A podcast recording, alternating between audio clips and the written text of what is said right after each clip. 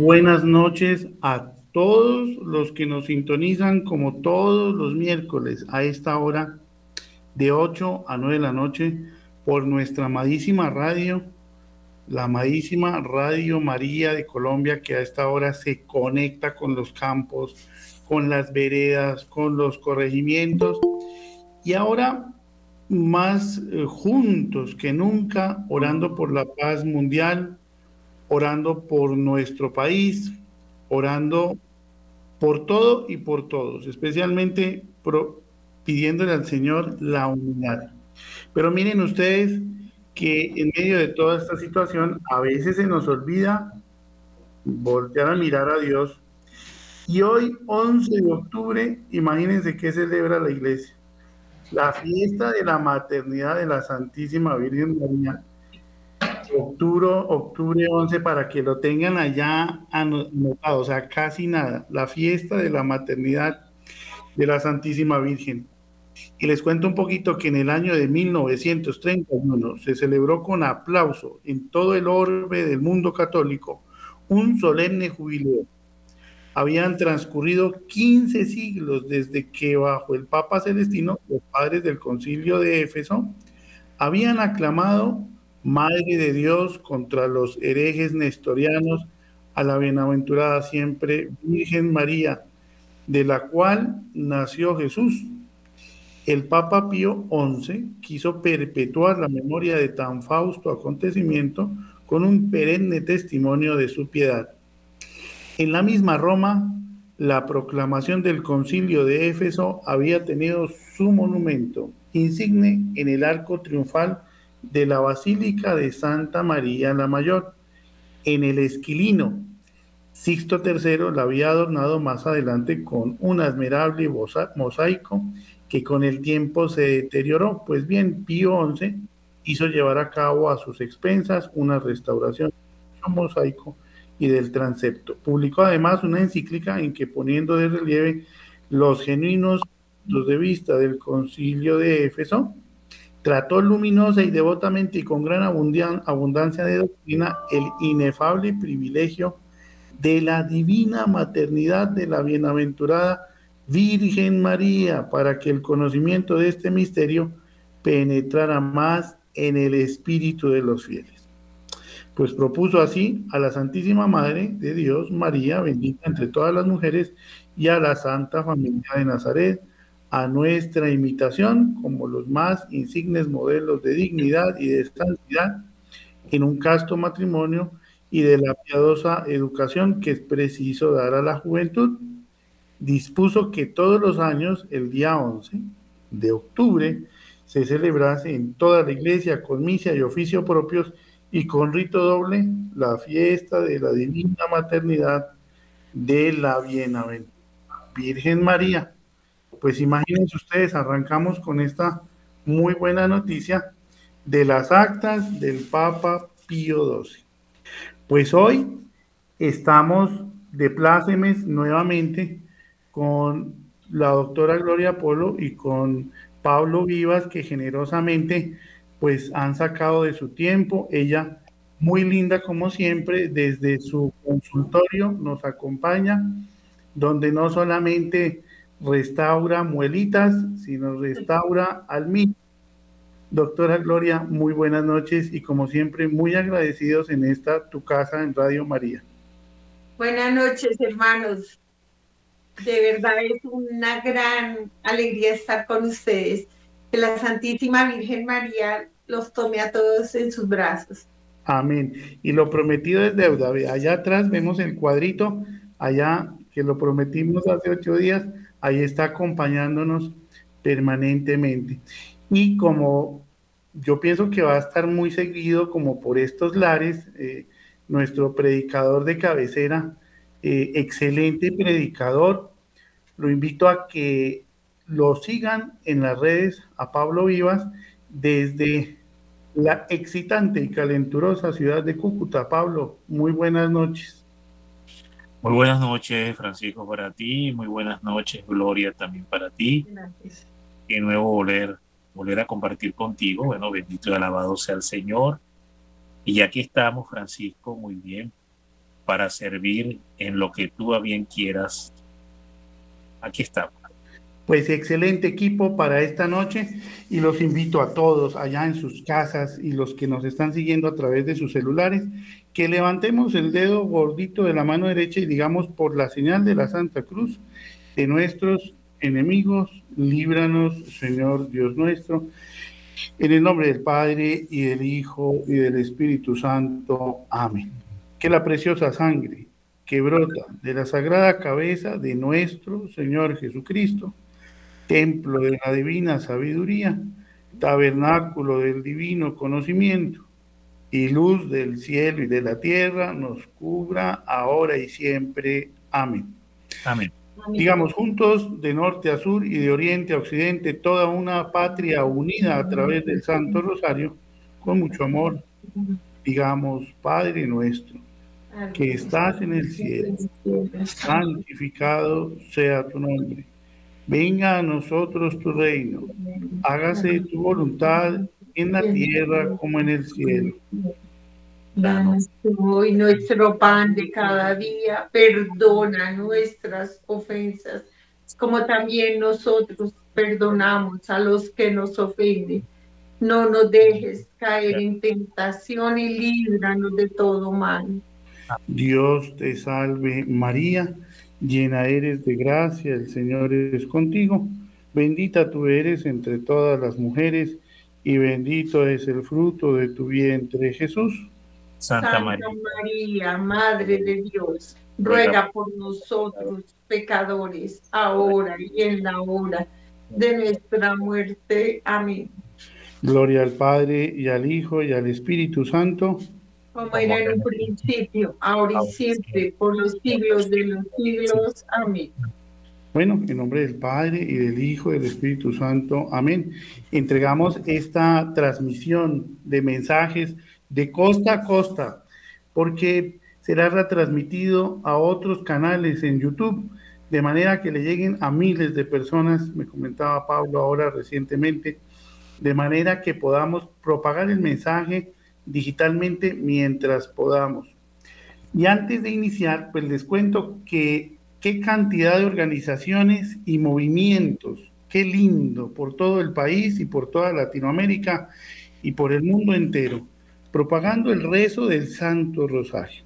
Se está cumpliendo la promesa de la Santísima Virgen en Fátima, que a pesar de que la humanidad se encuentre al borde del abismo, si rezan el Santo Rosario, ayunamos, penitenciamos y hacemos sacrificio, pues la dirección de las cosas pudiera tomar un rumbo más misericordioso. Esto no quita que pues lo que venga vaya a ser difícil. Eh, recordamos este sábado 14 a las tres y media en el centro comercial Plaza Mayor se reunirá un grupo de hombres a hacer el rosario de hombres que se hace mensualmente en el municipio de Chía, Cundinamarca todos aquellos que quieran asistir presencialmente este 14 a las 3 y media en el municipio de Chía, pues en compañía de 40 días por la vida, como siempre, orando por el fin del aborto. También ACN eh, nos invita a este rosario tan hermoso, a la ayuda a la iglesia que sufre y al millón de, de niños rezando el rosario. ¡Qué hermosura! Y les cuento una cosa, la hermana Laura, que está en Ciudad Bolívar, que son más o menos unos cuatro o cinco colegios de 400 niños cada uno, se une a este millón de rosarios, Ciudad Bolívar y Cazuca. Es una hermosura cuando trabajamos juntos. Nos abajamos un poquito a que el Espíritu Santo trabaje. La mayor manifestación de la misericordia de Dios es la unidad. Entonces, en medio de este cataplasma de noticias negativas en el mundo entero, hay una luz de esperanza en el tren por la vida, todos unidos por la vida. Pues arrancamos con Pablo en esta noche eh, de maternidad de la Virgen María. Pablo es eh, imprescindible dentro de los temas que tú le diriges a miles y a miles de, de personas a través de las redes esta solución tan hermosa como es la consagración al Inmaculado Corazón de María. Brindémosles un poco esa luz de esperanza a tantas y tantas personas que de pronto en esta noche sienten un poco de pánico, de, de, tristeza, de angustia frente a todas las noticias que los medios masivos de comunicación nos emiten permanentemente y sistemáticamente. Adelante, Pablo. Buenas noches. Bueno, de nuevo, muchas gracias, Francisco, por esta oportunidad que nos da para poder compartir con todos nuestros hermanos y, como tú dices, pues llevar un mensaje de esperanza en medio de tantas de tantos vientos borrascosos, ¿no? Que, que, que, ya, que ya soplan y están empezando a soplar sobre toda la humanidad, cuya causa es el pecado. El pecado es lo que trae todo este desorden sobre el mundo. Fíjense, le voy a compartir una, mm, una exégesis o una reflexión sencilla sobre el libro del Génesis.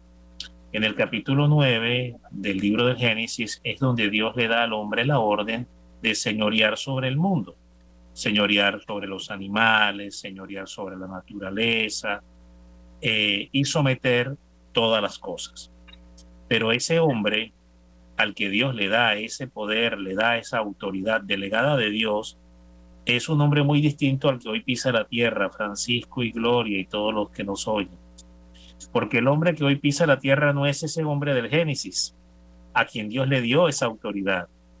Es decir, invito de nuevo a la gente que vaya al capítulo 9. Entonces Dios dice, eh, señoread, extendeos, multiplicaos y señoread, dominad la tierra, poblad la tierra, extendeos sobre la tierra y echad mano de todo lo que está sobre la tierra. Ese hombre a quien Dios le da eh, mm, ese privilegio, esa condición, ese don, esa gracia de poder hacerlo, es muy distinto, repito, al hombre que hoy pobla o puebla la tierra. El hombre que hoy puebla la tierra es un hombre rebelado contra Dios, contumaz, frívolo contra Dios, hiriente, maldiciente contra el Señor. Un hombre que se ha apartado de los caminos de Dios. El hombre, el hombre modernista, progresista de estos tiempos. Para ese hombre modernista, progresista de estos tiempos, Dios no tiene espacio en su corazón Dios no tiene cabida en su corazón. Entonces, ¿qué pasa? La promesa que Dios le dio a este hombre del Génesis, allá en el capítulo 9, no opera, no aplica. Y por cuanto no opera y no aplica, porque no es el mismo hombre, estamos hablando de dos hombres muy distintos. La promesa se cumple en ese hombre del capítulo 9 del Génesis, y por tanto hay equilibrio y orden en la naturaleza. Y la naturaleza obedece a ese hombre. Estoy hablando del hombre del Génesis, del capítulo 9. Pero la naturaleza en este tiempo no obedece, no se sujeta al hombre moderno, a esta generación que hoy pisa la tierra. La naturaleza no se le somete, al contrario, la naturaleza se revela contra el hombre que hoy pisa la tierra en muchas formas, guerras, desastres, hambrunas, terremotos, huracanes, etcétera, etcétera, etcétera. Crisis sociales, pobreza generalizada. Y de esta manera la naturaleza le dice al hombre, no te reconozco, porque tú no eres el hombre sobre el cual Dios delegó esa promesa, al cual yo me sometería. Yo te desconozco, hombre que hoy pueblas la tierra. Tú no eres ese hombre al cual Dios dijo que yo me tendría que someter. Estoy hablando del reino natural, del reino de la naturaleza, del reino animal. Muy bien. Y por eso vemos todos estos desastres que estamos viendo en el mundo, hambre, guerras, pobrezas, terremotos, desastres naturales, etc. Ahora, ¿qué hacer frente a todo esto que estamos viviendo? Recién vemos este estallido de guerra, aunque tienen 75 años en guerra, esto hay que decirlo. Israel está o tiene 75 años en guerra con los países árabes vecinos. Fíjense qué interesante. En el caso de Israel, el 14 de mayo del año 1948, que es cuando la Organización de las Naciones Unidas, la ONU, decide crear el Estado de Israel. A escasas seis horas de haberse creado el Estado de Israel, siete países árabes le declararon la guerra a un Estado recién creado por la ONU. Y a partir de ahí han tenido 75 años de conatos, guerras, amenazas, incursiones terroristas durante 75 años y posteriormente vemos esto que sucedió en el año 1967, la guerra de días cuando Egipto ataca a Israel, que es la guerra de los territorios del Golán, que es cuando Israel avanza y recupera o toma esto que hoy también es parte de la franja de Gaza, donde se disputa este gran conflicto que amenaza a la humanidad entera si esto llegara a escalonar, ¿verdad? A otros niveles, eh, primero de orden local y después de orden continental y después de orden global. Si es que esto llegara a suceder, en el supuesto de que llegara a suceder, y tenemos que orar mucho, ¿verdad? A la Santísima Virgen para que esto no suceda. Muy bien. Entonces, eh, vemos que Israel pues ha estado en guerra durante 75 años. Ahora, anteriormente a estos 75 años, antes de que se creara el Estado de Israel, los judíos estaban dispersos por toda la tierra.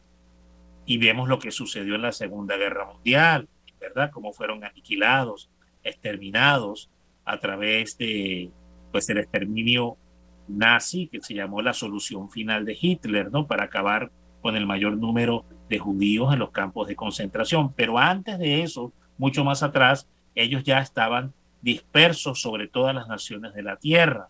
Dos mil años sufriendo y padeciendo la desintegración. Dos mil años apatrias, sin patria, sin territorio. Eh, dos mil años sufriendo persecución, discriminación. Es decir, han sido, ha sido una historia de dos mil años de sufrimiento del pueblo judío. Y hoy sigue manifestándose esa historia en este estallido de la guerra con Palestina a un nivel muy superior, porque repito, ya han tenido 75 años en esta historia. Pero ¿por qué? ¿Por qué? Parte de lo mismo que pasa con el Génesis, que la naturaleza y la creación no reconoce a un hombre que se ha rebelado contra Dios. En el caso de los judíos, lo que los ha llevado a esto es que ellos no han aceptado que Jesucristo es el Mesías no han recibido a Jesús como Mesías. Para ellos Jesucristo el Señor no es Dios, no es el Redentor y no es el Mesías. Por eso no hay paz, porque Jesús es el príncipe de la paz y por eso no tienen paz.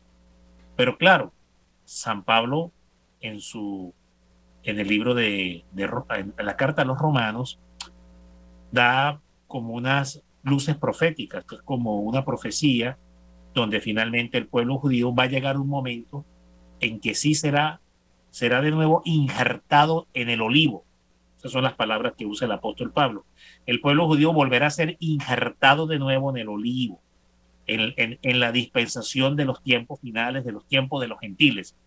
En, en la terminación del tiempo de los gentiles, en la dispensación de los tiempos, va a llegar un momento, en un instante de la historia, donde ellos volverán a ser injertados de nuevo en el olivo.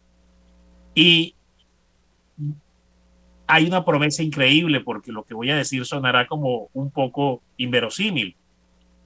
Gran parte de las profecías que San Luis María Griñón de Montfort anuncia de los grandes apóstoles de la Virgen, un grupo de ellos vendrá de los judíos. ¿Por qué digo esto? porque el propio San Pablo dice en la escritura de que cuando este remanente o cuando los judíos finalmente sean injertados de nuevo en el olivo, que es Jesucristo, el árbol de vida, y crean que Jesús es el Mesías y acepten a Jesucristo como Mesías, dice San Pablo que los dones y gracias como pueblo heredero de las promesas de Dios se van a activar en ellos, se van a derramar en ellos con una fuerza, con una potencia, porque son los herederos primarios, son los primeros en la, en la sucesión de recibir esta gracia como pueblo elegido de Dios. Y por tanto en ellos se va a derramar la gracia y el Espíritu Santo como una fuerza y con una potencia como hasta ahora no lo hemos visto. Esto encuadra en las profecías de San Luis María Griñón de Montfort, que anuncia que en un tiempo de la historia de la salvación vendrán unos apóstoles, unos discípulos con una fuerza, con unos carismas, y tú lo sabes, Francisco, esto está allá en el Tratado de la Verdadera Devoción, un capítulo que dedica San Luis María Griñón de Montfort sobre este tema, y donde habla de las características que tendrán estos apóstoles del fin de los tiempos. Me permito citar aquí a grosso modo eh, numeral 56 y 57 del Tratado de la Verdadera Devoción de San Luis de Montfort. Voy a declarar las características de estos apóstoles, que no solo van a ser católicos bautizados, sino van a ser judíos redimidos, que acepten que Jesucristo es el Mesías. Esto es interesante. Eso es un tiempo de gracia que vamos a ver más adelante. Obviamente, primero vamos a pasar por una tribulación, como tú decías, ¿no? Inexorablemente tendremos que caminar, sí, por una pasión, porque la iglesia tendrá que volver a vivir la pasión, como lo dice el catecismo. Esto no es una invención personal mía. Yo les invito a que se lean en el catecismo de la iglesia católica, en los artículos 675, 676 y 677, ustedes van a hallar o van a encontrar que los padres de la iglesia, los profetas catequistas de la iglesia, porque eso es el catecismo, enseñan, revelan, anuncian o vaticinan por el Espíritu Santo de que la iglesia tendrá que de nuevo vivir la pasión de Cristo. Interesante.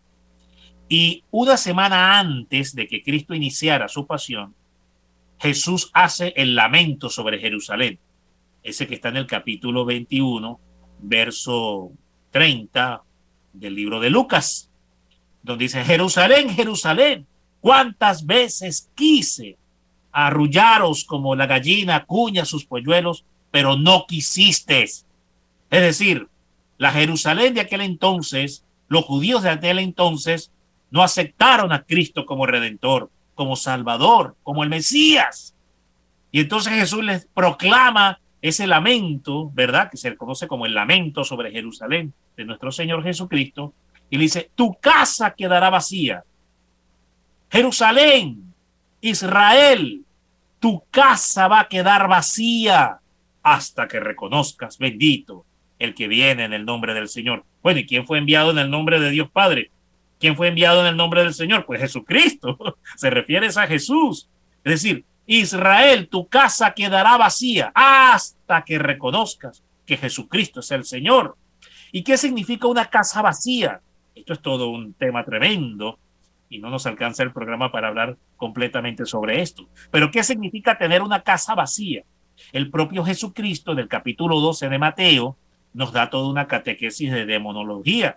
Yo invito a la gente si usted quiere leer la clase de demonología o la catequesis de demonología más completa y a la vez más, más resumida que pueda leer, léase el capítulo 12 de el Evangelio de San Mateo, donde Jesús habla de cómo incursiona el demonio, cómo puede atacar el demonio a una persona.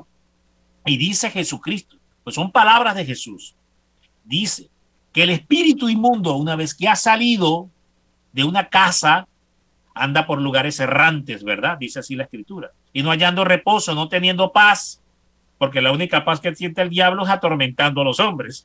es al contrario, ¿verdad? Para el diablo es un placer atormentar a los hombres y llevarlos al infierno, un placer demoníaco.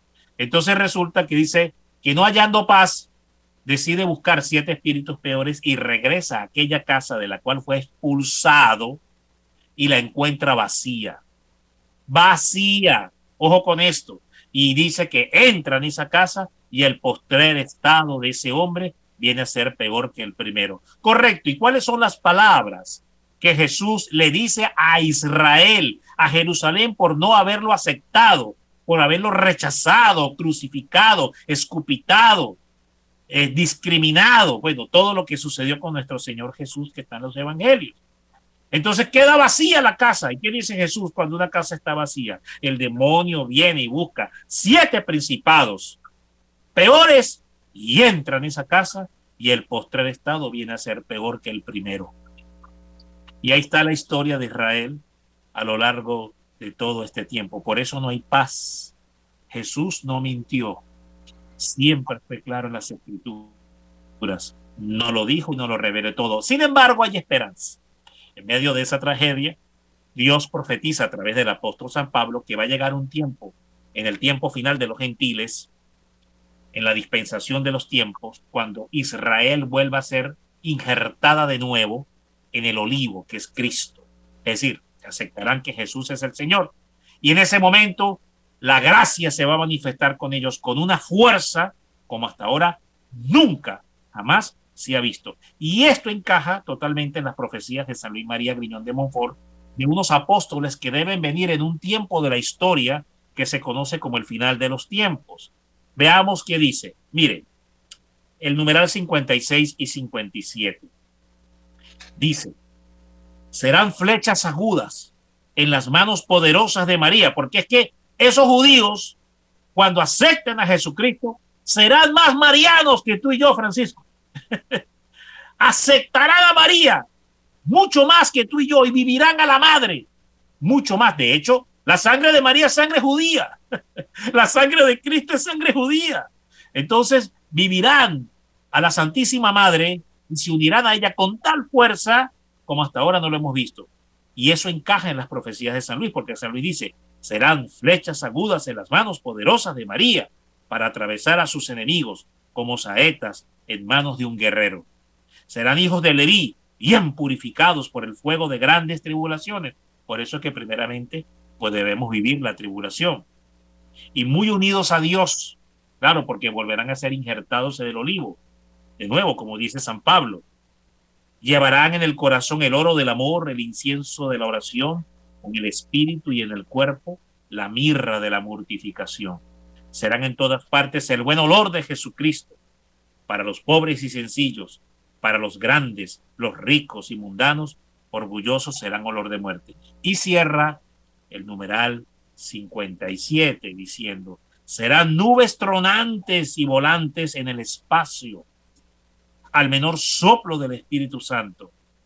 Sin apegarse a nada, sin asustarse ni inquietarse por nada, derramarán la lluvia de la palabra de Dios y de la vida eterna. Tronarán contra el pecado, descargarán golpes contra el demonio y sus secuaces, y con la espada de dos filos de la palabra de Dios traspasarán a todos aquellos a quienes sean enviados de parte del Altísimo. Palabra del Espíritu Santo, dada a la iglesia a través de San Luis María Griñón de Mont. Así que hay esperanza. Hay esperanza en medio de este mundo apóstata, rebelde, contumaz, al cual la misma naturaleza y la creación se revela contra él porque no lo reconoce. Hay esperanza. Y parte interesante está eh, esto que estamos compartiendo hoy, porque poco se enseña, poco se habla, el triunfo del Inmaculado Corazón. Siempre pensamos que el triunfo del Inmaculado Corazón tiene que ver es que a los católicos bautizados, al remanente fiel, a los que ya están sirviendo como Gloria, como tú, que son buenos católicos, que se esfuerzan por amar a Dios, por vivir los sacramentos, por enseñar la palabra, por ser luz en medio de este mundo, ¿verdad? ser esa lámpara encendida para iluminar a todos los que entren en casa, muy bien, pensamos que el triunfo del Inmaculado Corazón es para que Francisco se haga más santo o para que Gloria se haga más santa de lo que ya es. No, no, no. El triunfo del Inmaculado Corazón no solo es eso. Sí, por supuesto que es para Francisco. Sí, por supuesto que es para que Gloria sea más santa todavía de lo que ya es. Por supuesto que el triunfo del Inmaculado Corazón tiene que ver con, una con un derramamiento de gracias, dones y carismas excepcionales para poder emprender la guerra contra el anticristo, por supuesto que sí. y hacer triunfar a Jesucristo en este mundo. Y que eso tiene que llevarse a cabo con un grupo de bautizados, elegidos y escogidos dentro de la Iglesia Católica, por supuesto que sí. Pero hay otro elemento que se nos olvida, que también en ese grupo que abraza el triunfo del Inmaculado Corazón están los judíos redimidos y que aceptan a Jesucristo de nuevo.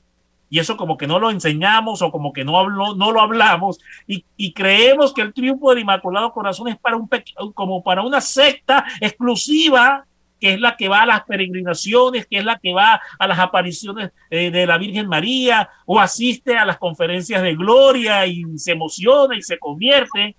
No, no, no, el triunfo del Inmaculado Corazón de María no solamente es para ese, ese grupo reducido que hoy se llama remanente fiel, también es para los judíos que en un tiempo de la historia tendrán y deberán aceptar a Jesucristo como el Mesías y regresarán a casa y volverán a ser injertados de nuevo en el olivo, como lo profetiza el apóstol San Pablo.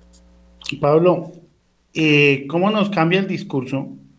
Fíjense ustedes, en 20 minutos, 25 minutos, Pablo ha logrado cambiar el discurso de un día de terrorismo, de miedo, de pánico, de paranoia, de desasosiego, a un discurso de esperanza y de fe. Si nos acercamos y nos consagramos al Inmaculado Corazón de María. Entonces, nos vamos, Pablo, para 1973, donde la Santísima Virgen le dice al padre Estefano Gobi que ya es hora, en 1973, que nos desconectemos de los medios masivos de comunicación y nos conectemos al Inmaculado Corazón de María, porque los medios masivos nos infunden miedo, en cambio el Inmaculado Corazón de María, miren tan lindo cómo nos va generando esa, ese sentido de esperanza. Además, que hay una característica que me encanta que dice San Luis María Griñón de Montfort, de los apóstoles de los últimos tiempos, y dirán, se los reconocerá porque no tendrán bienes a su nombre, no tendrán bienes materiales, serán económicamente y materialmente muy pobres. Es un, es un tema muy importante para todos los que nos están escuchando, porque muy seguramente muchos de los que nos escuchan en este momento son esos apóstoles de los últimos tiempos. Entonces, Cantar de los Cantares, capítulo cuarto, nos habla de ese jardín donde solo el Espíritu Santo es el portero que permite entrar a ese jardín, al Inmaculado Corazón de María. Y vamos a reconocer sin lugar a dudas, Pablo, pues a estos profetas de nuestros tiempos, como, como lo eres tú, como lo es Gloria, y ahí nos vamos para donde Gloria, a su consultorio, eh, donde ha movilizado, y Pablo ya nos contará un poco, el Espíritu Santo a través de ella ha movilizado una cantidad de gente frente a la construcción de estas murallas que Pablo nos hablaba el programa pasado, estas murallas de oración para amortiguar un poco el golpe de este ataque mm, frontal de Satanás, que ya perdió en el cielo y está revolcado como león rugiente mirando a ver qué se lleva, como dice en la primera carta de Pedro. Pues gloria, eh, ¿cómo ha sido ese llamado nacional y mundial a generar esas murallas y cómo ha sido esa respuesta de los de andar a pie? Bueno, este regalo que me da la Virgen, porque realmente no lo merezco, que escoja alguien pues tan, tan pecador como yo, un abortista y toda la cantidad de cosas que Hoy en día el mundo vive y fui yo una de las pioneras para que esto esté andando. Sin embargo, la Santísima Virgen María me, me da esta misión y es una misión pues donde ella invita al mundo a levantar estas murallas para hacer una contención a, a, toda esta barbarie de aborto, de sacrificios diabólicos, y donde nos invita a todos los grupos a nivel nacional y a la iglesia a, una unidad, a una unidad de oración y donde ella misma muestra que todos podrán orar en muchos idiomas, pero están orando, eh, todos estamos al hacer el Santo Rosario, eh, es un solo rosario con el cual la Santísima Virgen María está encadenando a, a, toda esta este, obra, vómito del demonio, ¿sí? Entonces, ¿cómo empieza? Pues empieza, yo los había contado con la, cuando la madre me da la misión, cuando me, informan a mí que 24 horas sobre 24 horas en, Colombia y en cada país del mundo se está haciendo terribles sacrificios satánicos para lograr eh, arrasar el vestigio del ejército remanente, por decir algo, porque realmente se ha diezmado muchísimo eh, la, fe en, muchísimas partes. Y es un, renacer, un reverdecer de, la, de este llamado a la Santísima Virgen María para levantar los ejércitos dormidos, porque realmente los tenían muy anestesiados unos más, unos menos, eh, unos dispersos, eh, de pronto habían unos ejércitos de pie, pero la madre, ¿qué hace? La madre me da la misión a mí y yo ya les conté, me dice cómo va a ser, es muy contundente, la madre fue contundente en que, en que ella lo mandó muy sencillo, de manera que no interfiera con ninguna espiritualidad, con ninguna comunidad, y donde solo nos invita a hacer el, Santo Rosario, en el cual todos nos unificamos, los de todos los países, de, donde no le vamos a añadir nada ni a quitar nada de lo que ya ha dicho. Ahí vienen dos cosas. Una, eh, la humildad de obedecer a la, a la, a la Madre de Dios porque todos eh, le añadimos o le ponemos según nuestra espiritualidad.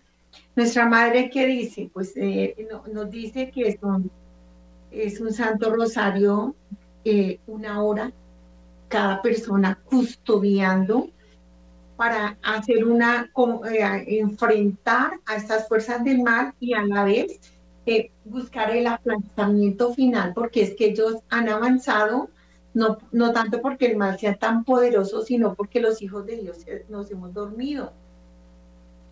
Entonces nuestra madre no, nos envía a, volver a restaurar las murallas de la iglesia y a la vez salir a la contienda en, que se ha aplastado el aborto, que se ha aplastado que la gente salga de, ese adormecimiento, que todo, ya la gente no reacciona ante el aborto, ya no reacciona ante la eutanasia, ya se están acostumbrando a la violación de los bebés, ya, y ahora nos están acostumbrando como que no pasa nada, que un papá viole a su niño, eh, ya lo quieren poner el incesto entre las leyes, y, ya, entonces ese era el jaque mate que nos tenía el demonio pensando de que ya el pueblo estaba dormido. Viene nuestra madre en nuestro auxilio a partir no de mis lágrimas, sino de la lágrima de tantos hijos de Dios que les duele la realidad, que no se han dejado anestesiar del demonio y de los medios, ni del orden mundial, ni de la reprogramación mental que nos hace lo del orden mundial, sino que a pesar de la reprogramación, lo que es la vida de de oración diaria, la vida de Santísimo, la vida de la Santa Eucaristía diaria, la, vida del ayuno, de la oración, del dolor, del dolor en el corazón, porque no nos dejamos que nos duerman ante el dolor de los de, tanta maldad.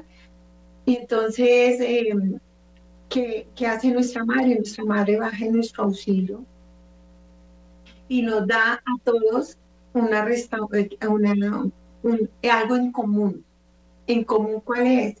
Nos da tres líneas, una línea de dos descendentes y una ascendente, donde se va a hacer el rosario diarios, el Santo Rosario.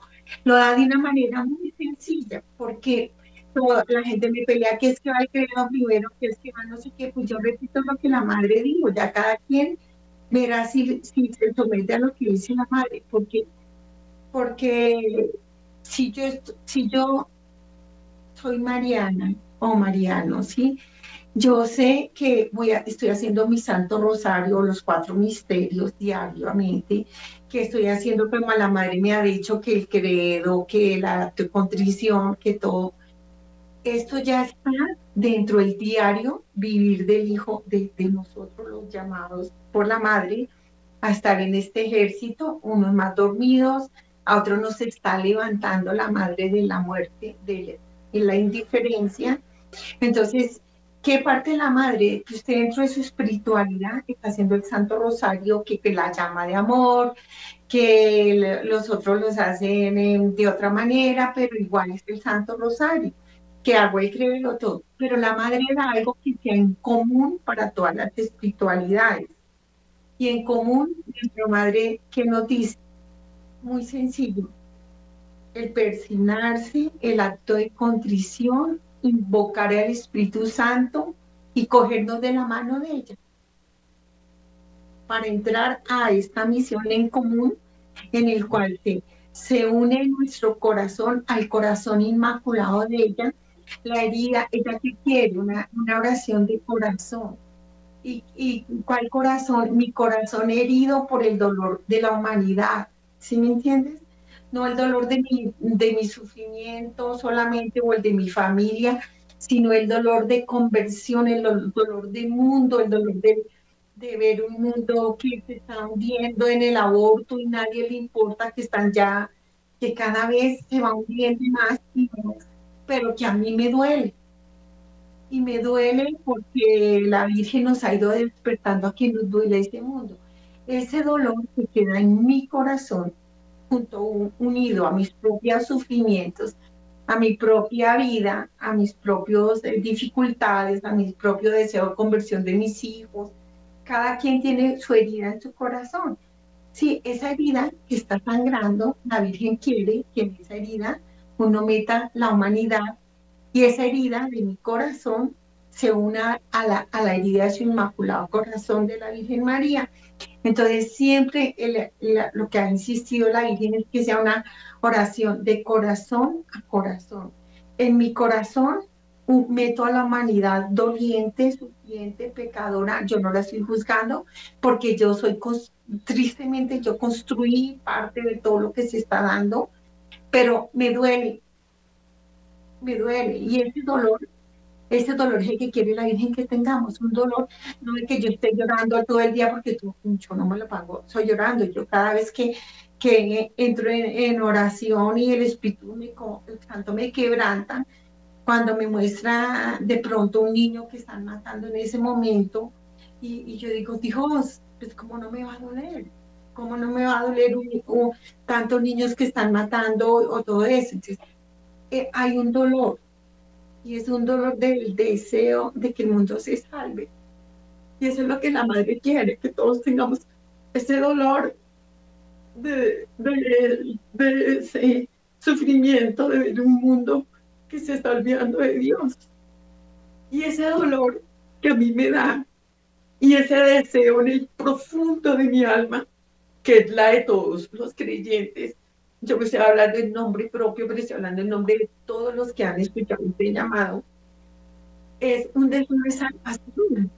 Porque el católico, a mí me han dicho en muchos países, oye, ¿cómo te atreves a decir eh, que, que, que, Jesucristo es el Señor? Bueno, me han atacado en muchas partes.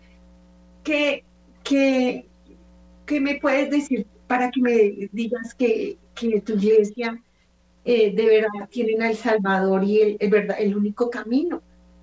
Porque, porque Jesucristo es la verdad, el camino. Entonces me dicen, ¿por qué? ¿Quién me puede decir? Le digo, mire, no le voy a hablar de teología porque no, no soy teóloga. Le voy, no le voy a hablar de la experiencia porque ya la han escuchado, pero yo he visto algo. Y he visto que en otras religiones nos dicen que te vas a condenar y vas a perder el cielo y no mereces el cielo porque no crees en la religión de ellos. En cambio, en todos los países donde yo he ido, en todos los, idiomas de toda de nuestra iglesia, el, el, cuando se me acerca un creyente, llega con el corazón herido y dice, ¿qué hacemos para que el mundo se salve? ¿Yo qué puedo hacer por los jóvenes? ¿Yo qué puedo hacer por mis hijos? ¿Yo qué puedo hacer los hogares? Entonces, hay que hay en el católico un deseo de salvación, de la salvación del mundo. Entonces, para mí ese es un signo verdadero de la presencia del Dios. Entonces, ese, eso es lo que quiere nuestra madre, que ese deseo que tenemos todos de que todos nos salvemos, no que yo me quiero ir para el cielo. El corazón del católico, el del creyente, es, ay no, allá se van a condenar, ellos no lo he visto. Yo veo en general, en la mayoría de las personas, y lo puedo decir por estos 28 años que han dado por el mundo, que todos tenemos sed de conversión y de salvación, no la nuestra, sino la del mundo.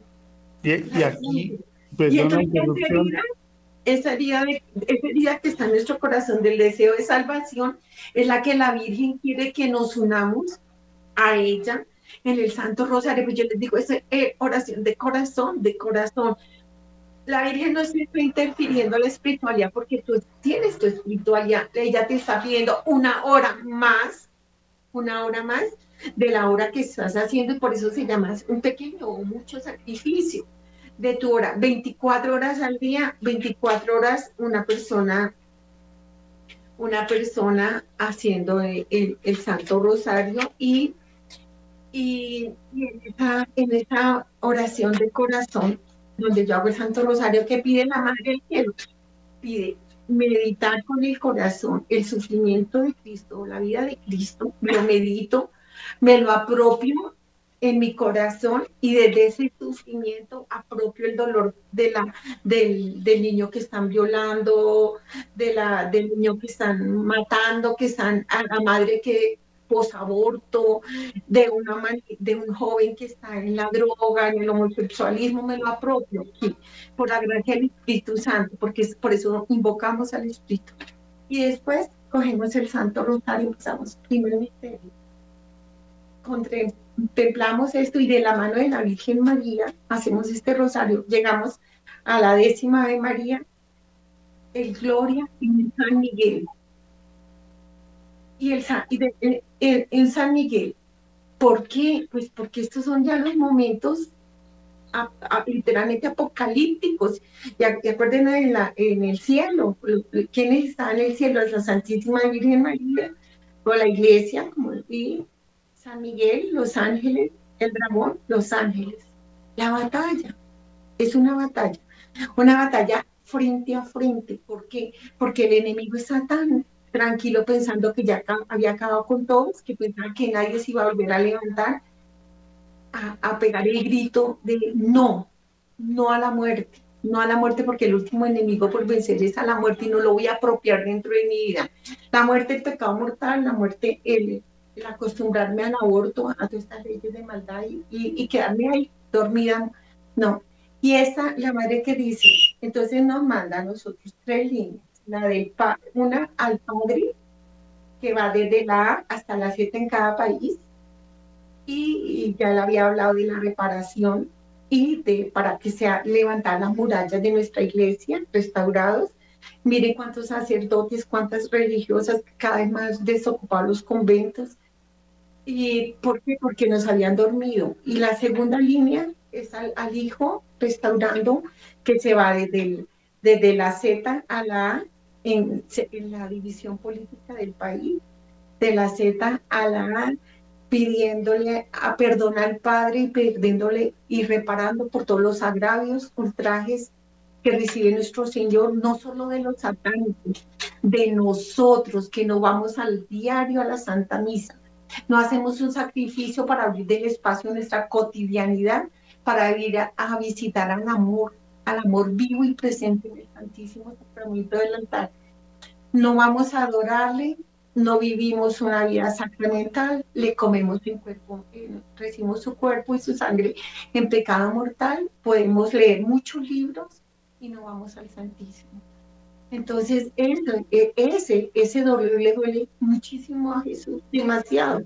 La respuesta que los que nos llamamos, entre comillas, buenos e hijos de Dios, le damos una respuesta de indiferencia y de poco tiempo al Dios vivo y presente en el Santísimo Sacramento. Aparte de que cada, cada 24 horas se está profanando y haciendo barbaridades espantosísimas, unos sacrilegios espantosísimos con Jesús.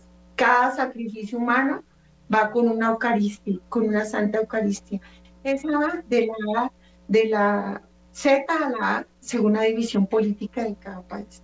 La tercera línea, que vuelve a ser descendente, va de la A a la Z al Espíritu Santo, pidiéndole que nos guíe, nos santifique, nos libere, nos perdone, pero también después que se termina en cada país esto, estas tres líneas, por ejemplo, ahorita hay una niña muy valiente eh, que ha tomado Australia. Y ellos son muy poquitos países, poquita división, ahorita ya el 17 de este mes terminan. Y empieza la línea de contención de frente contra la Semana Negra y, todos eh, los, los ascensos que empieza a hacer en los satánicos para subir a, a sacerdotes a, a, escalafonar y a, a venderse, a, venden sus almas y todo. Entonces, esa es la contención que la madre pide desde ahorita hasta la primera semana de, noviembre, que es cuando ellos más terriblemente están haciendo la cantidad de Gloria, a ver si me, me coges allá. Y yo diría, Pablo, que nos toca hacer un video con todo el testimonio de esta parte de este mensaje que desconoce el mundo, que Gloria, que la Santísima Virgen da a través de Gloria y que todos debemos conocer porque esto requiere un video, esto requiere una información que rodemos y viralicemos. Entonces tenemos tres cosas importantes, la unidad, cómo es importante en este momento la unidad. Ahora, apenas nos desconectemos nosotros, eh, viene eh, los 5 millones de rosarios, donde está Radio María, está Lazos de Amor Mariano, está Emaús, está el Grupo Digma, está una cantidad de grupos, el Tren por la Vida, todos unidos, Mater Fátima, todos orando el rosario al unísono a las 9 de la noche. Pero miren una cosa muy linda, y es que hay grupos que están en contra del Papa, grupos a favor del Papa, grupos arriba, grupos de la tradición, grupos carismáticos, y a todos nos une el Santo Rosario. Hoy, día de, de madre, de la maternidad de María, Pablo, pues nos une la adoración eucarística y nos une el Santo Rosario. Entonces, Pablo, si de pronto en dos minutos vamos entrando y vamos a quedar con el compromiso de hacer ese video con la doctora Gloria para que todo el mundo, porque esto es una cátedra realmente del Espíritu Santo y la necesitamos todos en este momento. Eh, Pablo, pues con este tema de la adoración nocturna que se ha destapado como un incendio, hemos visto infinidad de grupos que están iniciando esta adoración nocturna y continuando esta reparación sacerdotal pues te propongo que en minuto y medio hagamos una oración de renuncia para todos los que en este momento nos escuchan en la voz de Pablo Vivas, predicador católico. Bueno, vamos a orar, vamos a pedir al Señor que nos socorra en esta hora. Eh, hay una oración preciosa que fue prometida y dada a Polonia, y en Polonia nos unimos también todas las naciones de la tierra. Y por el pronunciamiento de esta oración, la promesa es que 50 mil demonios son encarcelados y devueltos a los infiernos. Vamos a orar, queridos hermanos. Mm, ofrecemos especialmente esta oración por Colombia, Venezuela, Latinoamérica y todas las naciones de los que nos están escuchando en esta hora. Santísima Trinidad y un solo Dios, ruego humildemente por la intercesión de la Santísima Virgen María y de todos los ángeles y santos del cielo, que nos den la enorme gracia de poder vencer las fuerzas del mal en todo el mundo, por los méritos de la pasión de nuestro Señor Jesucristo, que derramó su preciosísima sangre por nosotros, por su pasión y muerte en la cruz, por los sufrimientos que nuestro Señor y Salvador sufrió durante toda su vida aquí en la tierra.